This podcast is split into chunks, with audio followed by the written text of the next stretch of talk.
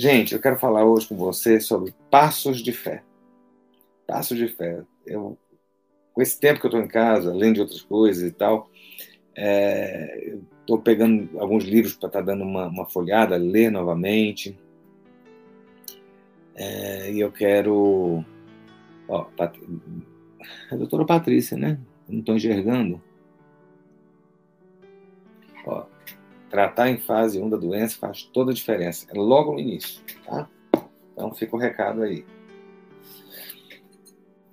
É, eu tenho lido, assim, eu, eu, tenho repensado tanta coisa, a gente vai vendo tanta coisa, vai meditando, e você vai deixando Deus agir, Deus falar, Deus trabalhar, Deus se mover, Deus agir, né? E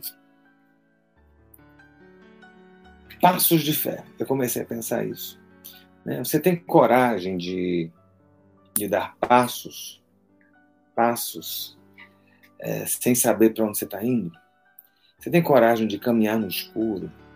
Né? Você tem coragem de, de se embrenhar? Imagina você numa cidade que você não conhece, você sair a ermo, caminhando e andando em lugares.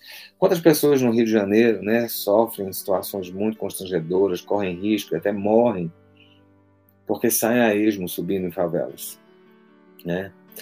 E eu quero falar com você hoje sobre passos de fé. Então eu quero que você abra sua Bíblia aí no Evangelho de João, capítulo 14. Sabe, o capítulo 14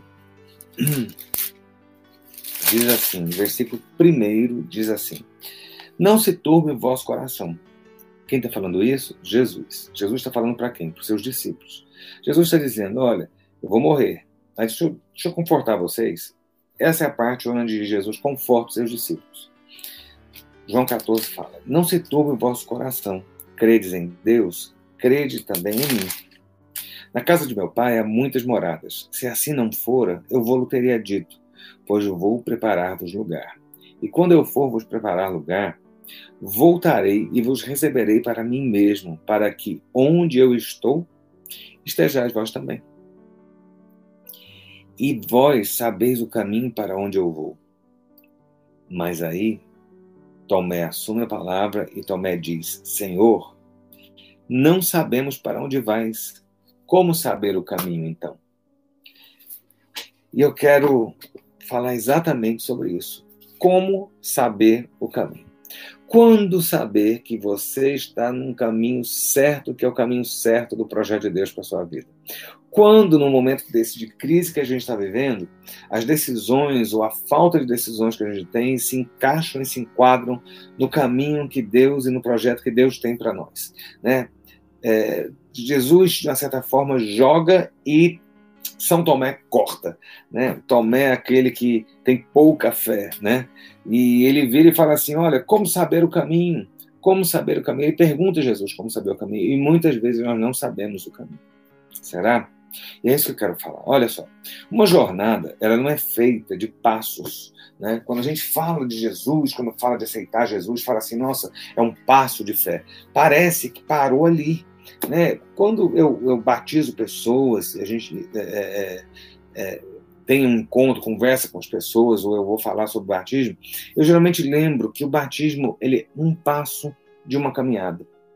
Sabe por quê? Porque uma jornada né? Uma jornada ela não é feita de passos isolados. Não são dois passos que fazem uma jornada. Não são dois, três passos que fazem toda uma história. Não. Uma jornada não é assim. Sabe? Uma jornada ela é formada por uma sucessão de passos que formam uma caminhada e levam ao destino. Guarde isso. É uma, uma sucessão de passos que formam uma caminhada e levam você ao destino. Né? Caminhar é fácil. Caminhar é fácil. Eu posso levantar daqui, dar uma caminhadinha, né? O pessoal quando faz viagem, por exemplo, para Israel, são às vezes 11, 12 horas de voo até a Europa, para depois pegar um outro voo para Israel. O pessoal levanta para fazer uma caminhada e esticar a perna. Tá indo, estão indo para algum lugar? Não, estão dentro do avião caminhando ali no corredor só para poder a perna não ficar com nenhum colo, né? Caminhar é fácil, é botar uma perna na frente da outra, é colocar um pé na frente do outro e seguir, né? Mas é, o problema é que caminhar sem saber para onde se vai, né, não adianta nada.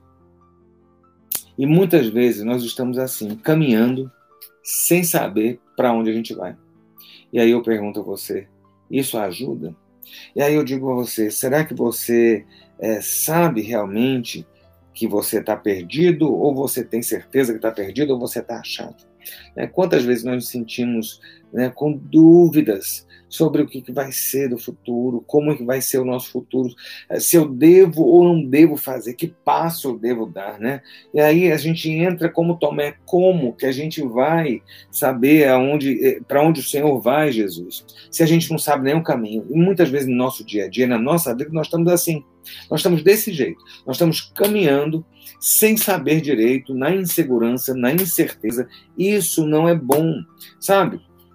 Sabe aquelas pessoas que muitas vezes a gente vê no jornal, é, fala assim, olha, turista ou é um grupo se perdeu numa floresta, né? Já viu isso? Acontece no Rio de Janeiro, acontece em São Paulo, a pessoa vai fazer trilha e se perde na trilha, né? Quando a gente se perde no caminho, algumas coisas acontecem. Eu queria, eu queria que você pensasse nisso hoje, porque muitas vezes nós estamos vivendo essa situação. Quando a gente se perde no caminho, os recursos se acabam o recurso que se tem se acaba. Quem se perde numa floresta, quem se perde num, num, deserto, acabam seus recursos. O primeiro deles é a água. Acaba os recursos que mantêm aquela pessoa viva. As forças se esgotam. Quando a gente começa a caminhar e a gente não tem um destino, quando a gente começa a caminhar e a gente se perde na nossa vida, a gente acaba com os nossos recursos, a gente se esgota nas nossas forças, sabe? A gente termina afundando de uma, de, de uma forma muito intensa, sabe? E, e não, não, não, não, não poucas vezes se morre no meio da jornada. E é isso que acontece. Muitos de nós temos caminhado, temos caminhado, temos caminhado, e a sensação é: estamos rodando, rodando em círculos, não chegamos a lugar nenhum. Estamos indo e não estamos chegando a lugar nenhum. Estamos caminhando, nos esforçando, estou perdendo. A... Aí, aí começa o velho discurso: estou perdendo a fé, eu não aguento mais a luta. Sabe o que é isso? São, são, são os recursos se acabando, a fé está minguando, sabe? A gente vai ficando seco, desidratado no meio da jornada, porque a gente não sabe para onde ir. A gente fica, sabe, está no meio da crise. O que, que vai acontecer agora? Todo mundo está assim. Que hora que a gente vai voltar ao normal? Que hora que vai ter uma vacina? Que hora que a gente vai conseguir colocar nossa vida de novo dos eixos? Que hora que eu consigo ir para a igreja? Que hora que eu consigo voltar para o trabalho? Que hora que eu consigo recuperar minha vida? Que hora? Nós estamos totalmente sem rumo. Essa é a sensação que a gente está. E esse esforço vai minando os nossos recursos, nossos recursos é, é, físicos, não apenas os físicos, mas os, os mentais, os intelectuais, os emocionais. E também os espirituais, nós vamos ficando desidratados, né? Quando a gente fica nessa situação a gente vai ficando sem força. Quantas pessoas têm falado comigo, não consigo, pastor, se quer orar, tá difícil, orar para quê? A gente não sabe o que vai acontecer. A gente ora, mas nada muda, a gente ora, só piora. Você liga o Jornal Nacional agora, quando acabar a live, aí o negócio tá pior ainda, entendeu? Eu li uma, uma matéria hoje no UOL falando assim, nossa, a pandemia no Brasil cresce aceleradamente, o negócio é todo... Vem cá, a gente está bombardeado o tempo todo, e a gente está minado, a gente está sem força, sabe? E aí, emocionalmente, também. E aí, sabe o que acontece? Essas pessoas que se perdem na floresta, se elas não são achadas, elas morrem, porque elas não conseguem água, elas não conseguem comida, elas ficam doentes, elas são picadas, elas são mordidas, e na nossa caminhada também. A gente fica desse jeito, a gente fica assim, a gente vai ficando sem força, e aí a gente sabe, sabe qual é a consequência? Não é que a gente morre, não. Os nossos sonhos morrem. Os nossos projetos morrem. Aquilo que a gente almejava morre. Morre porque tá, nós estamos sem força para lutar, para caminhar, nós temos, não temos mais recurso para seguir. É isso que acontece hoje nessa crise que a gente está vivendo, com essa quantidade de pessoas, nós estamos nessa, nessa sensação. Mas eu quero dizer uma coisa. Eu li uma frase hoje de um livro que me deram que eu achei espetacular. E ela diz assim: somos livres para escolher mas não somos livres para escolher o resultado das nossas escolhas. Somos livres para escolher, mas não somos livres para livres para escolher o resultado das nossas escolhas. O que, é que isso tem a ver com a questão do caminho, de perder o caminho, de não achar, de se esgotar? Muitas vezes nós perdemos o caminho porque simplesmente nós fizemos escolhas erradas. O fato de fazer escolhas erradas, o fato de fazer algumas escolhas, eu, eu sempre. Escolhas para mim são algo muito interessante. Hoje, o que a gente está vivendo é reflexo das nossas escolhas de ontem. A gente vai ser amanhã o reflexo daquilo que nós escolhermos hoje.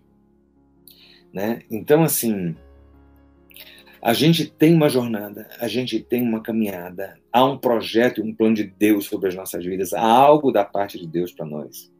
E muitas vezes a gente perde a noção disso. Muitas vezes no meio do calor da batalha, muitas vezes no meio da prova, no meio da luta, no meio da dor, a gente não consegue lembrar que há um, um caminho traçado para nós. Há uma jornada já estabelecida para nós, a gente tem que aprender a confiar, sabe? E aí, queridos, a gente começa a fazer escolhas erradas. As precipitações. A Bíblia fala: o precipitado peca. Aí você fala assim: nossa, o precipitado peca, eu entra em pecado. O que, é que quer dizer pecado? Pecado quer dizer errar o alvo, né? É errar o destino. Né? Então, muitas vezes, quando a gente se precipita nas nossas decisões, no momento da crise, no momento do calor, no momento quando a gente não sabe para onde ir, a gente toma uma decisão errada, essa precipitação nos leva a um caminho errado, que vai terminar nos deixando a míngua na estrada porque a gente não sabe mais para onde ir, a gente perde o foco, a gente perde o alvo. E a gente tem alguns exemplos muito claros, alguns exemplos muito claros na Bíblia de pessoas que atingiram o alvo e pessoas que erraram o alvo. E eu achei um negócio muito interessante que eu quero compartilhar com você hoje. Eu vou citar duas pessoas na Bíblia, duas. Eu achei muito porque Deus falou isso comigo. Sabe, eu acho muito, muito legal o jogo de palavras que a Bíblia faz, principalmente em Gênesis a gente às vezes não entende algumas coisas que estão na Bíblia, mas de fato no original a gente termina descobrindo algumas coisas. Lá em Gênesis 4, a gente tem a história de Caim. Né? Adão e Eva tinham sido expulsos né, do jardim do Éden. Eles tiveram dois filhos fora do jardim do Éden, Caim e Abel. Abel foi morto por Caim.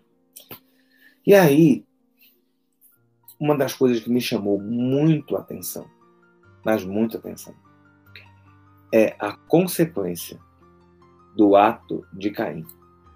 A gente não tem muita noção, mas Deus falou tanto comigo hoje.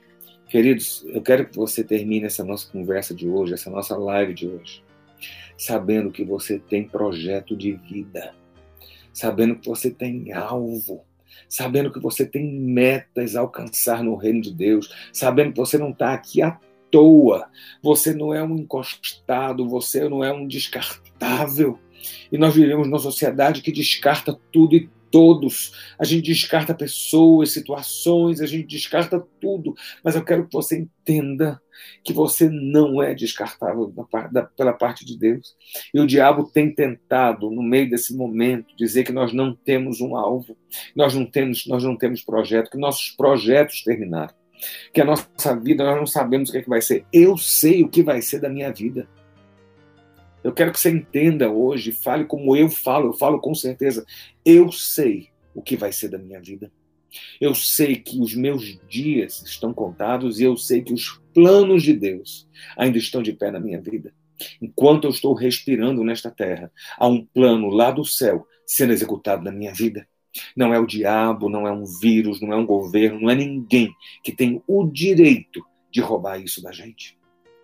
E aí, quando a gente vê a história de Caim, a gente vai lá para Gênesis 4 e é muito interessante o que acontece.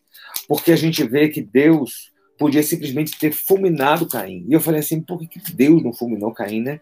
A gente vê que Deus é misericórdia, mesmo com o cara que é assassino, mesmo com o cara que é ruim, o cara que foi o primeiro assassino da história humana, Caim. Né? Isso entrou, assim, sabe, para a história de um jeito dramático, sabe? E aí, um negócio tão. a consequência eu quero que você entenda isso. A consequência da, da, do, do erro de Caim foi um só. Ele foi andar errante. Está lá em Gênesis 4,12. Serás fugitivo e errante. Errante. Errante é uma pessoa que não tem paradeiro, não sabe para onde ir, não tem lugar para ir. São aqueles andarilhos da rua que não tem casa, não tem eira, não tem beira, não tem. Sabe? E o diabo tem tentado fazer isso de nós. Ele tem roubado a nossa visão de futuro, roubado a nossa visão do amanhã. Aí falando, pastor, mas amanhã pertence a Deus. Pertence. Mas nós devemos declarar que o nosso amanhã está em Deus. Eu digo a você, porque se nós não declararmos isso, se nós não tivermos a certeza que há um projeto. Sabe qual é o projeto de Deus na minha vida? Continuar pregando o evangelho, o projeto de Deus na minha vida é continuar salvando pessoas, o projeto da minha vida é continuar ministrando a palavra de Deus, o projeto da minha vida é engrandecer o reino de Deus. Eu tenho um alvo, eu tenho um projeto, sabe? É, é ampliar a igreja, é crescer a igreja, é ver aquela igreja transbordando de gente, é construir mais um prédio, é aumentar o um número de pessoas, é, é, é ter, ter mais obreiros. Esse é meu alvo de vida. E o diabo não pode tomar. O diabo não pode mostrar um outro painel, um outro pano de fundo para mim. Ele não pode chegar na minha frente, colocar uma matéria e falar assim: olha, o seu futuro agora é esse aqui. Não, o meu futuro continua sendo em Deus. Eu quero que você entenda isso. Nós não somos errantes. A maldição sobre Caim foi ele, ele ser errante, ele não ter um alvo. Olha, a pessoa que não tem objetivo na vida, ela simplesmente está perdida nela mesma. Joaquina, em nome de Jesus, viu que o Senhor alcance vocês, você e seu esposo. E em nome de Jesus, alcance vocês aí. Você está mandando mensagem, que o Senhor te alcance, proteja de, de qualquer piora nessa doença, em nome de Jesus. Olha só. E aí, quando eu olho que Caim, a maldição é essa, olha, quando lavrares do solo, não te dará ele a sua força, serás fugitivo e errante pela terra. Aí você vai ver lá, sabe? Ah, mas Deus, é, é, a, Bíblia fala que, que, que Caim foi para a terra de Nod. Ele então ele teve um, um, um lugar para ir, né? Mesmo errante, ele chegou na terra de Nod. Você sabe o que é Nod? Nod no hebraico, Nad, ele simplesmente significa vagabundo. Ele foi para a terra de vagabundos. Em outra palavra, em, em outra, em outra, é, trazendo isso para o português bem claro, assim, é, Caim ele foi para uma terra de vagabundos, uma terra de errantes, uma terra de pessoas que não tem, não tem rumo. E o diabo quer isso para mim, para você. O diabo tem tentado mostrar todo dia, na hora que você liga maldita da televisão, com um monte de gente falando um monte de aberração, com um monte de, de, de, de, de tragédia e desgraça, o diabo está mostrando para você o pior cenário possível. Aí eu fico olhando, né? Existem vários cenários, em todos os estudos existem cenários. Existe um cenário menos agressivo, um cenário cenário intermediário, um cenário mais agressivo. Quando você liga uma televisão, você está vendo um cenário mais agressivo. Sabe, eu digo a você, comece a olhar pelo cenário de Deus. O diabo está querendo que você se torne como Caim, um errante, não tendo futuro, mas o seu futuro está guardado em Deus, o seu projeto continua de pé. Deus assinou embaixo, Deus, Deus carimbou embaixo o nome dele sobre sua vida. Então você não tem a maldição de Caim. Se o diabo está tentando dizer que você é amaldiçoado, que, sabe, porque a gente fala assim, não sei o que vai ser do meu amanhã sabe, mude a sua mente, mude a sua mente, o seu espírito em nome de Jesus. Caim não sabia o que ia ser do amanhã dele, Caim não sabia para onde ele iria. Mas eu digo a você, você sabe, você não é um cão danado na rua, você não é enxotado do nada, você é filho do Deus Altíssimo, há projeto, há plano, há propósito, há, há, uma promessa sobre a sua vida. E eu vou dizer essa noite a você, meu irmão, em nome de Jesus, há uma promessa irrevogável da parte de Deus sobre a sua vida. Essa promessa é irrevogável. Não tem nada nem ninguém que possa desfazer o plano e o projeto que o Senhor tem sobre você e sobre a sua casa.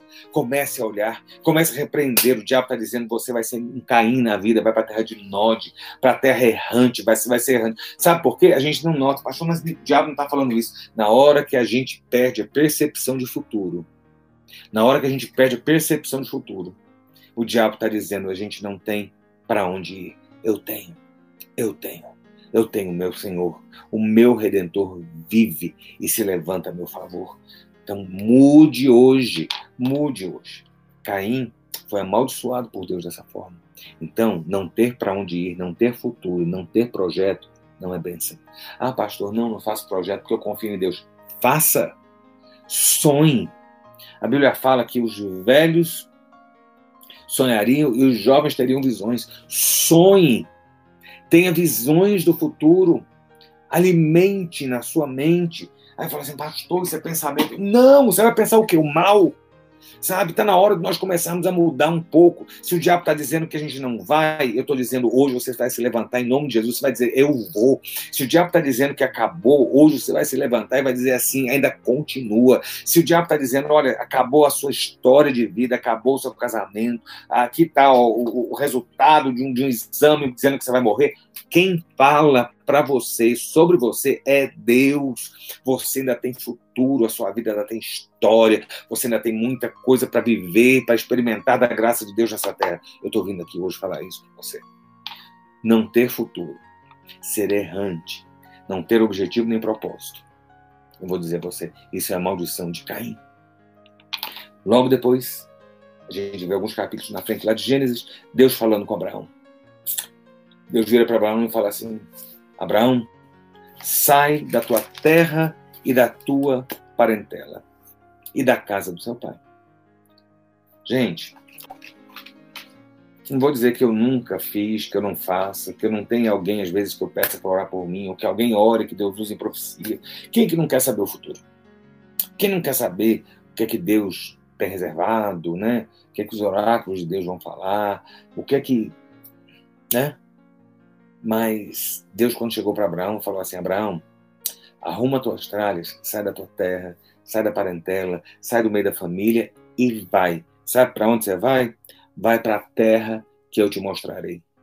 Deus não chegou para Abraão e falou assim: Abraão, você vai levantar, vai pegar, você vai no rumo do, do poente, no rumo do nascente. E aí você vai andar tantos dias, tantas semanas, tantos meses. Lá, quando depois você passar.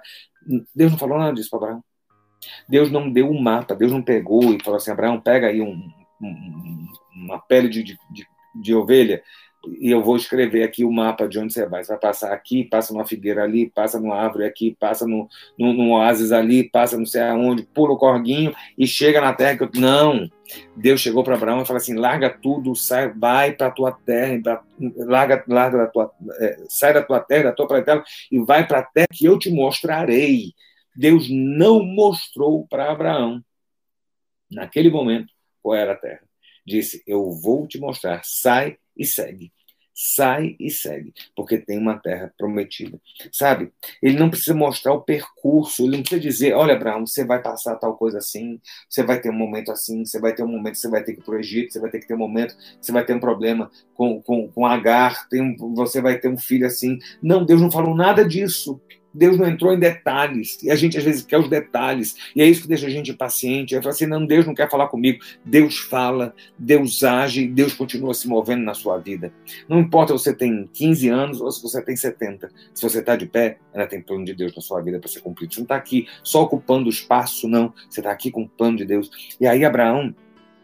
E aí Deus vira e fala assim: sai, e acabou pronto. Deus não, sabe, quando Deus fala, quando Deus orienta, quando Deus diz, olha, tome um passo de fé atrás do outro, entra no caminho que eu estou mandando você entrar e segue. Porque na hora que você chegar na terra, eu vou avisar.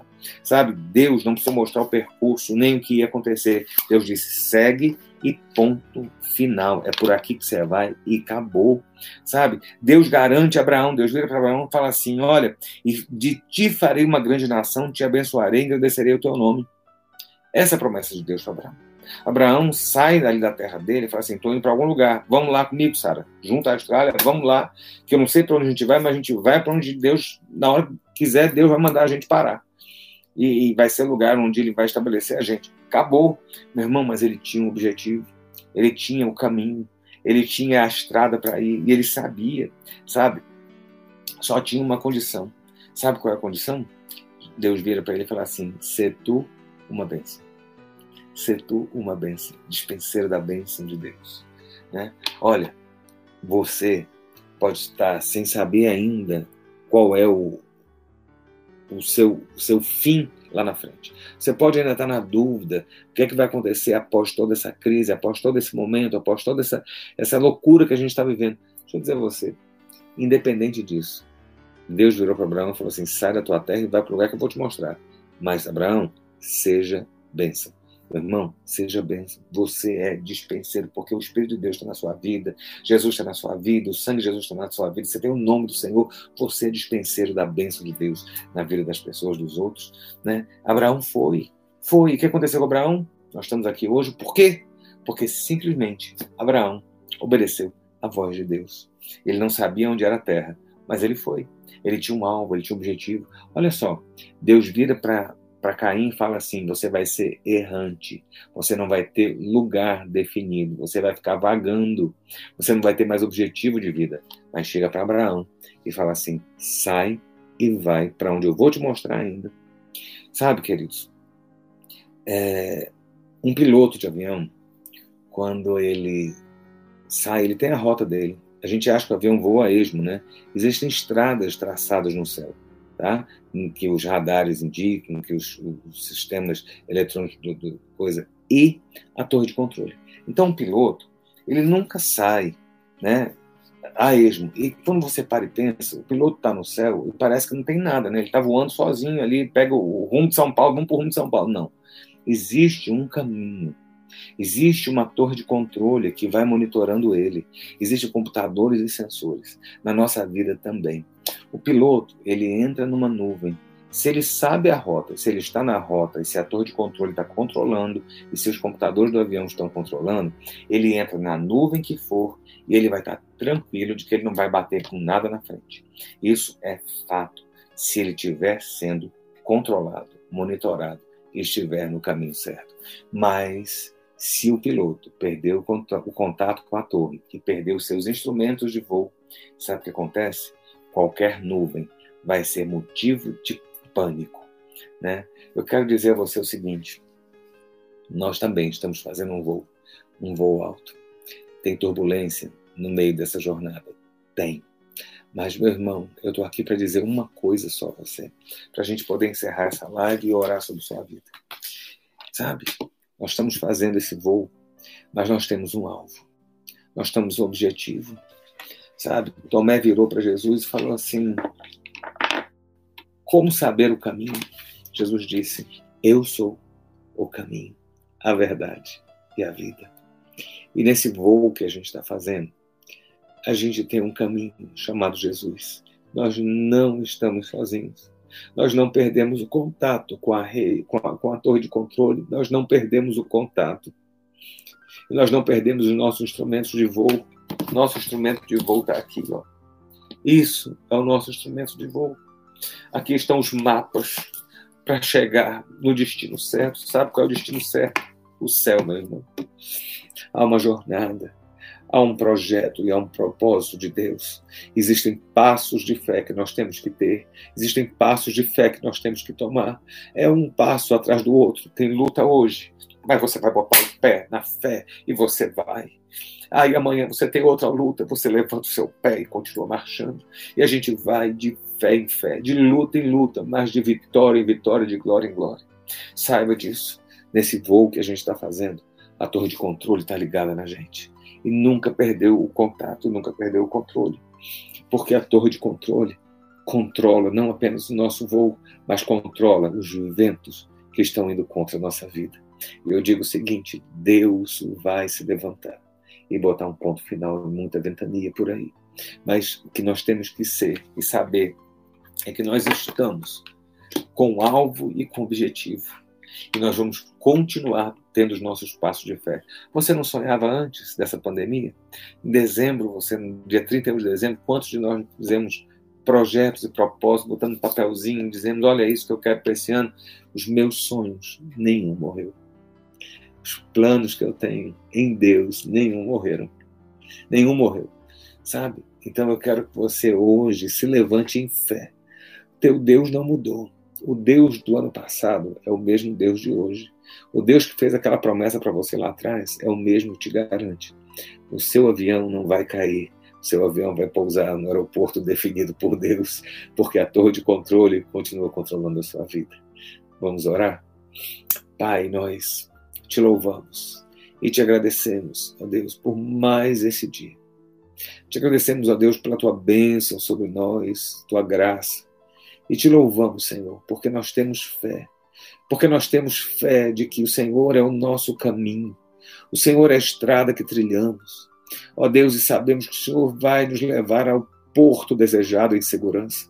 Deus, existem planos. Ó Deus, quantos servos e servas tuas, ó Deus, nessa noite ó Deus, estão questionando os planos e sonhos que parecem que morreram. Mas hoje, Deus, eu quero pedir que o Senhor dê uma injeção de fé na vida dos teus filhos e traga a visão do alto, para que eles entendam e vejam que esse caminho é um caminho superior, que é o caminho, caminho feito, trilhado com o Senhor. Deus, há planos e os teus planos não morreram. Há promessas e as promessas não, não, não foram retiradas. Há visões e essas visões continuam valendo. Há profecias que foram feitas e elas hão de ser cumpridas. Ó Deus, eu quero abençoar os teus filhos. Ó Deus, que hoje haja paz no coração, sossego e tranquilidade, de que nós não estamos sob a maldição de Caim somos errantes, mas nós estamos no caminho. Nós caminhamos neste caminho que é verdade e vida, e que este projeto, o projeto teu sobre nós, há de ser cumprido. Essa é a nossa oração no nome de Jesus. Amém e amém e amém.